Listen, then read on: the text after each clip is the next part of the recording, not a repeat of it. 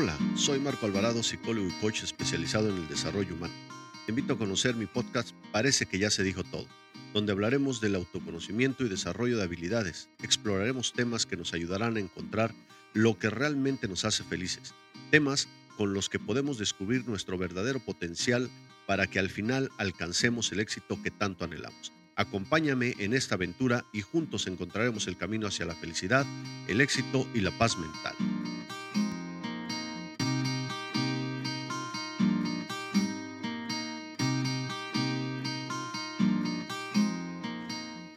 Todos, qué emoción poder conectar a través de este medio con ustedes. Es en este primer capítulo del podcast, parece que ya se dijo todo. De verdad te doy la bienvenida y deseo de todo corazón que juntos podamos descubrir la forma de realmente ser felices y alcanzar todas aquellas metas o sueños o propósitos que tenemos en nuestras vidas, porque de eso se trata la vida o no. Pues bueno, en este primer capítulo hablaremos de un tema que tiene que ver con el perdón, con el amor, sobre todo con el amor propio y con nuestra forma de percibir la vida. Y mira, eh, sea cual sea de las razones por las que estés aquí, ¿no? ya sea porque eres mi familiar, porque eres mi amigo o tal vez porque andabas perdido en este mundo de plataformas y sin querer de repente pues te encontraste escuchándome, no importa cuál sea el motivo, de verdad te lo agradezco y te invito a que disfrutes conmigo este viaje de introspección y que podamos hablar con nuestro niño interior. Pues no se diga más y comencemos. Y justamente hoy estaremos hablando de algo que se conoce como el niño interior. Pero ¿por qué comenzar con este tema y no con cualquier otro tema? La razón es muy simple. Para que podamos entender por qué somos como somos o por qué hay cosas que nos lastiman más que otras o cuál es la razón de que hagas lo que hagas no terminas de sentirte 100% feliz, tiene que ver mucho con nuestro pasado, más específicamente con nuestra niñez. Porque muchos de nuestros problemas actuales, sean de amor, de dinero, o sexuales o de relación, tienen una base en nuestra historia personal lo que nos hace desarrollar de ciertas conductas en vez de otras, dependiendo las experiencias que nos haya tocado vivir. Muchas veces estas experiencias, recuerdos, traumas o necesidades no satisfechas de la infancia siguen condicionando nuestro presente. Nuestro pasado es como los fantasmas que nos rondan y que se convierten en pesadillas hasta que nos tomamos el tiempo suficiente para ayudarlos a pasar la luz. Por eso en este podcast pues, está dirigido a ti que, quieres hacer las paces con tus fantasmas y sanar esas heridas del pasado, mientras vamos desarrollando nuevos aprendizajes y destrezas para enfrentar nuestro presente. Hablemos un poco de qué es el niño interior. Es un término que cada vez es más cotidiano, se habla mucho de que tenemos que cuidar al niño interior y sanarlo, pero la mayoría de las veces no nos queda claro qué es lo que debemos de hacer ¿Por qué tenemos que sanarlo? ¿O cómo podemos saber que está dañado? Pues bien, el niño interior no es otra cosa que nuestro yo interno. Es esa parte de nosotros muy internamente reacciona ante situaciones que nos estresan o que no nos gustan. Es ese mismo que nos da la capacidad de disfrutar las cosas simples, que nos da la capacidad de imaginar o de soñar. Es ese mismo que carga nuestros miedos más profundos y que nos hace rabietas ante las frustraciones de la vida. En resumen, es la estructura psicológica más vulnerable y sensible de nuestro yo y que mm, se formó a través de las experiencias tanto positivas o negativas en los primeros años de vida y de acuerdo a todas esas experiencias, pues puede que nos haya creado un ser alegre, temeroso, enojado o optimista. Todo lo que nos ha sucedido en nuestra infancia, sean, eh, seamos conscientes o no, nos deja huella, una huella indeleble nos marca y nos condiciona y a partir de ahí vamos filtrando la vida de acuerdo a esas experiencias. Es como si esas experiencias fueran lentes a través de los cuales vemos la vida y estos lentes tuvieran cristales de diferentes colores según la experiencia que nos haya tocado vivir. Las sensaciones que vivimos en nuestro cuerpo, las, las emociones que sentimos, los impulsos que nos llevan a tener eh, determinados comportamientos, la forma en que nos explicamos lo que sentimos y hacemos, nuestras necesidades, deseos, frustraciones, conflictos, todas estas nos condicionan y nos hacen eh, que desarrollemos un determinado tipo de personalidad que se convierte en nuestro sistema defensivo y o protector, ¿no? Y que es justamente esa, esa máscara que nos va ayudando a, defendernos de nuestro entorno, ¿no? Nuestras experiencias pasadas nos condicionan nuestro presente y afectan nuestro futuro, seamos conscientes o no seamos conscientes. Una vez eh, que una experiencia nos condiciona y la repetimos varias veces, pasa a ser un patrón de comportamiento que nosotros creemos que es nuestra forma de ser. De ahí ese dicho de así soy yo, ¿no? Cuando en realidad es un condicionamiento de nuestra mente que será difícil de modificar, a no ser que tomemos conciencia de lo que tenemos y si, y si nos es útil o no, y hagamos el esfuerzo por cambiarlo. Hace algún tiempo un amigo me, me comentaba que él se sentía muy frustrado porque desde niño lo habían etiquetado como el, niño peleonero. Resulta que cuando él estaba pequeño, tal vez en la primaria, pues por situaciones que pasaban en ese momento, tuvo que pelearse con algún compañerito. Y a partir de ahí ya todos, eh, todos los amigos, los, este, su propia familia, ¿no? Cuando había algún, alguna situación, algún problema, pues le decían, oye, pues vas tú, ¿no? Porque tú eres bueno para los trancazos. Entonces él ya de, alguna forma se sentía con ese compromiso, con esa sensación de que pues él tenía la obligación de hacerlo, ¿no? Entonces pues él se agarraba golpes, eh, incluso por problemas que evidentemente no eran de él. Y esto pues le fue causando mucha frustración, ¿no? Al grado de que ahora de adulto se siente, eh, se siente mal. Pero, pero fíjense cómo es que Hoy incluso, a pesar de que él se siente mal eh, cuando hay alguna situación que pone en riesgo a sus, a sus amigos, a su familia, a él mismo, él reacciona de forma violenta porque fue la forma en que aprendió a través del tiempo y del condicionamiento del entorno de, cómo debería de reaccionar o de comportarse. Entonces, fíjense cómo, como algo simple que empezó en la niñez, ¿no? Tal vez como a muchos de, como, como un pequeño juego o como pues bueno, un pequeño problema, pues eh, a él se convirtió en un condicionamiento. Miren, todas, literalmente todas las experiencias que tenemos dejan su influencia en nosotros, unas más que otras. Y de lo que va a depender es de las emociones y sensaciones físicas que generan esas experiencias. En cierto modo es como si una experiencia con una carga emocional alta, como el enfado, como el la tristeza, el miedo, la preocupación o la alegría fueran más importantes que las que no generan esas emociones. Todas las experiencias van a quedar grabadas a conciencia, sobre todo aquellas que presentan o tienen eh, que ver con nuestra supervivencia. Y por nuestra supervivencia no solamente me refiero a la supervivencia física, sino también a nuestra supervivencia psicológica o emocional y están relacionadas con el miedo directamente. Les platico una experiencia personal. Cuando yo estaba en sexto de primaria, justo para ya poco tiempo para pasar a la secundaria, platicando con, algunos compañeritos, a alguno de ellos se le ocurrió decir que cuando eh, pasabas de la primaria a la secundaria te convertías en, en, gay, ¿no? Como si fueran así las cosas. Pero bueno, en ese momento a mí me generó muchísimo angustia, muchísimo eh, temor, porque pues bueno, yo, yo no quería ser gay, y lo digo con, todo respeto, no porque tenga algo de malo, simple y sencillamente para un niño de, de 12 años, pues es, eh, eso genera mucha angustia y a mí me generó mucha angustia y bueno, por días no dormí, no, este, bueno, no quería comer, no quería salir a jugar, este, estaba yo sumamente preocupado, evidentemente tanto fue eh, mi preocupación que mi madre se dio cuenta y, pues ya me dijo, ¿no? Oye, pues, ¿qué te pasa, no? ¿Qué, ¿Qué, es lo que tienes? Y ya le platiqué, ¿no? ¿Cuál era mi miedo? Que yo tenía mucho miedo, que yo no, no quería, pues obviamente ya entrar a la secundaria porque me iba a pasar esto. Al final ya me explicó, me dijo que pues las cosas no, no sucedían de esta, de esta manera. Y, y bueno, ¿no? O sea, al final eh, este, pasó, pero, pero fíjense cómo en ese momento, eh, eh, pues una unas palabras, un, algo que alguien comentó en mi entorno, pues eh, me causó muchísima angustia y, mucho miedo, ¿no? Por eso es tan importante que podamos mirar nuestros miedos para hacerles frentes y, y, logremos reconectar con el amor, que es nuestra esencia, nuestra forma natural de manifestarnos y así poder llevar una vida plena. Todo esto se los comparto porque es el resultado de muchos años de, estudio, de experiencias obtenidas a través de la terapia personal. son cursos de desarrollo personal, muchos libros, ¿no? Buscando respuestas y no es que ya las haya encontrado todas, la verdad es que no creo que me alcance la vida para encontrarlas, pero sí algunas que considero claves para que podamos entendernos y aceptarnos y respetarnos y sobre todo amarnos a nosotros mismos.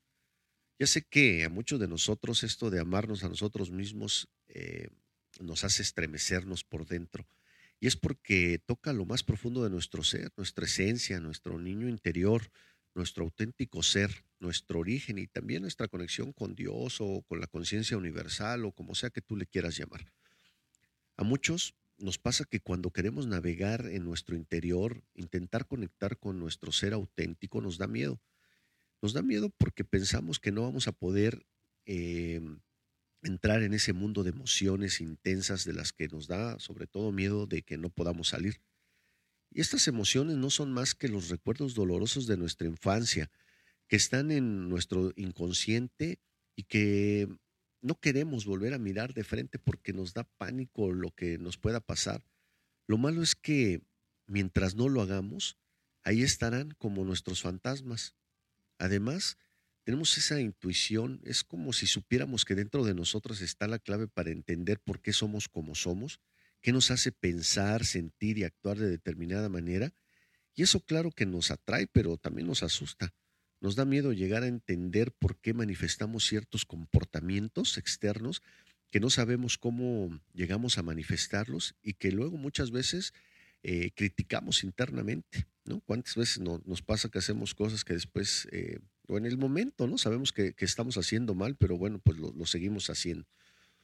Incluso te has preguntado por qué la mayoría de las veces compartimos lo negativo, las quejas, las críticas hacia los otros, los juicios, que en vez, eh, eh, en vez de compartir justamente lo, que llevamos dentro, que es el entusiasmo, la curiosidad, la felicidad, las ganas de compartir, la generosidad, pero sobre todo el amor, Sentirse impotente o víctima no es una sensación agradable. Nos produce rabia, tristeza, miedo, dejadez, desesperación, sensación de incapacidad y muchos pensamientos que no, son, no solamente no añaden a nuestra autoestima, sino que además le restan.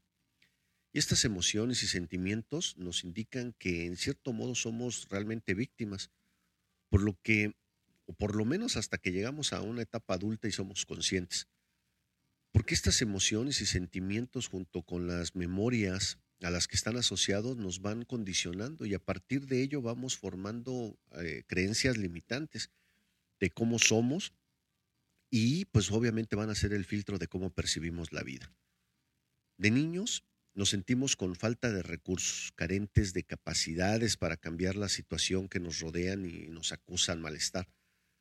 Así pues, si mm, si hemos formado creencias limitantes en nuestra infancia y a base de repetirlas se han vuelto inconscientes, nos están condicionando. Ahora que somos adultos y nos hacen sentir como niños faltos de recursos y posibilidades. Y lo realmente triste es que muchas veces no nos damos cuenta de esto, solo reaccionamos o actuamos em, y pensamos que, es lo correcto. Por suerte, cada vez que tenemos eh, una nueva experiencia, se transforma nuestro cerebro. De la misma manera que cada vez que recordamos un evento, eh, lo transforma. Y por eso es tan importante que podamos reinterpretar eh, nuestra historia pasada para ver y para tener un presente mucho más feliz. Cada etapa en la vida es muy importante. La infancia, la adolescencia, llegar a adultos jóvenes nos va enseñando cosas. Lo deseable es que los retos y las responsabilidades que vamos teniendo en cada una de estas etapas, pues sean de acuerdo a los recursos que contamos en ese momento de la vida. Desafortunadamente, muchas personas se tienen que enfrentar a situaciones que exigen más de lo que en ese momento tienen como capacidad. No podemos pretender que un niño de tres años tenga el entendimiento de uno de 12, mucho menos de uno de 21 o, que, o de un adulto de 40.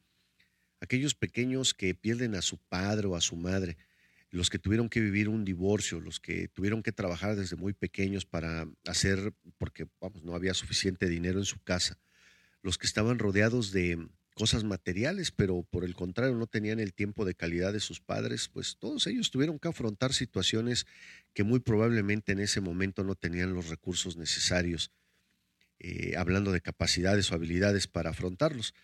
Y esto pues definitivamente tuvo que haber generado mucha frustración.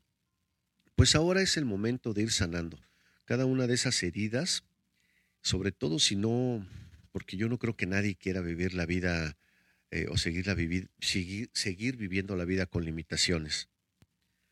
Cada etapa tiene unos conocimientos, unos comportamientos, una manera de manejar los sentimientos y las emociones, así como un grado de conciencia.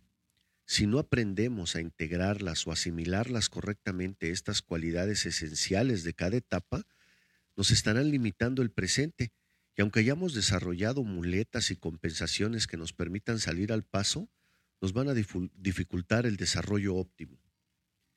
Muchas veces pensamos o vamos por la vida en un estado de ensoñación, imaginando o fantaseando, pero no estamos en lo que estamos.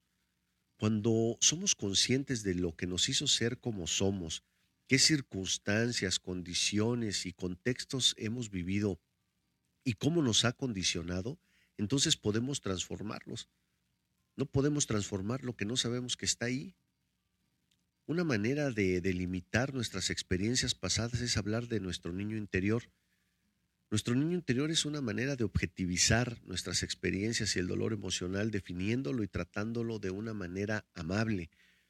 Es simplemente poner una etapa de nuestra vida en un momento específico y, con una situación eh, en, especial y poder observarla y tratarla eh, de, una manera adecuada.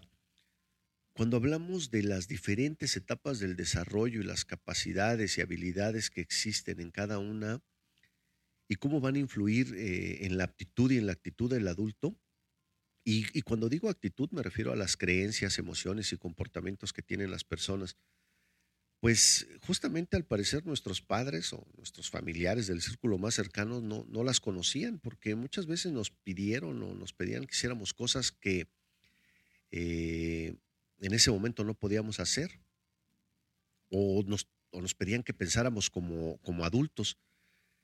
Ya sea por suerte o por desgracia, pues ellos tenían el poder. Eh, no nos queda más eh, remedio que, o no nos quedó más remedio que adaptarnos a sus deseos y a su forma de ver las cosas.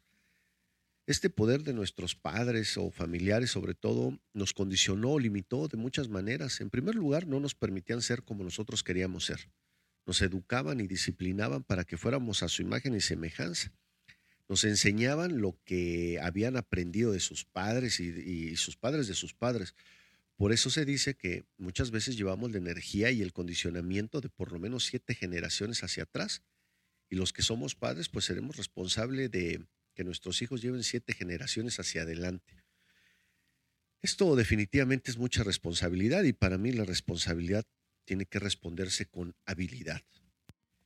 Pero, ¿quién nos enseña las habilidades necesarias para que hagamos florecer el potencial que todos llevamos dentro? a ese niño interior hermoso que se escondió muy en nuestros adentros según la manera en que pensamos que nos iba a tratar nuestra vida o nuestro entorno. Insisto, no quiero responsabilizar a nadie siempre que estas personas no tuviera la suficiente conciencia, supiera la influencia tan grande que, que tendría sobre nosotros. Ahora bien, y esto lo comento porque al final muchos de nosotros quizás somos padres, cuando alguien con intención y por afán de demostrar su poder sobre los demás no toma la, a la otra persona en cuenta, o lo agrede intencionalmente, verbal o físicamente, entonces es culpable de lo que hace. Una de las finalidades de este podcast es que cuando escuches eh, vayas encontrando información que no solo te ayude a tomar conciencia y entenderse a sí mismo, sino que te ayude a conectar con tus emociones y sentimientos y desde ellos te motive a tomar las riendas de tu vida para afrontarla de una mejor manera, sufriendo lo menos posible y con una actitud positiva y optimista. Pero si no somos conscientes de, cómo nos hemos ido formando, de qué cualidades y destreza no hemos desarrollado en nuestro camino, de que todavía podemos aprender y de transformar lo que queremos, que sepamos que nunca es tarde, entonces seguiremos haciendo y sintiendo, eh, teniendo esos pensamientos siempre, eh, siempre iguales. Pretendo que este audio no sea solo ilustrativo, sino también práctico. Por eso te voy a decir cinco pasos que van a ayudar a sanar a tu niño interior. Número uno, reconoce las heridas que aún no has sanado y que en tu vida de adulto se hacen presentes cada que estás en una situación difícil. Número dos, sana tus heridas apoyándote con un profesional de la salud mental y emocional. Ve al psicólogo. Ellos te van a ayudar o te van a dar herramientas necesarias para resolver las situaciones que alguna vez te han lastimado y que continúan haciéndose presentes. Número tres, y este te lo digo de todo corazón. Recuerda tu niñez y perdona a ese niño que fuiste. Trata de comprender las situaciones que tuviste desde esa perspectiva de adulto y abraza a ese niño que no sabía qué hacer ni cómo sentirse en esa situación. Tómate, si te es posible, si no vas manejando o estás haciendo algo de riesgo, tómate cinco minutos y cierra tus ojos y visualiza, a ese pequeño, a tu yo de niño. Obsérvalo con amor y dile cuánto lo amas. Dile que cuando crezca todo va a estar bien. Dile que, que al mundo le importa.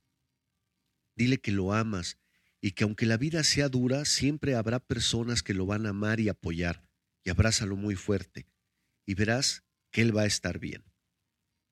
Número cuatro, deja ir el pasado. Y haz conciencia de, de la persona que eres ahora y del presente en el que vives. Te darás cuenta que ya no eres ese niño y que ahora tienes muchos más recursos para salir adelante. Número cinco, reconoce todo lo bueno de ese niño que fuiste.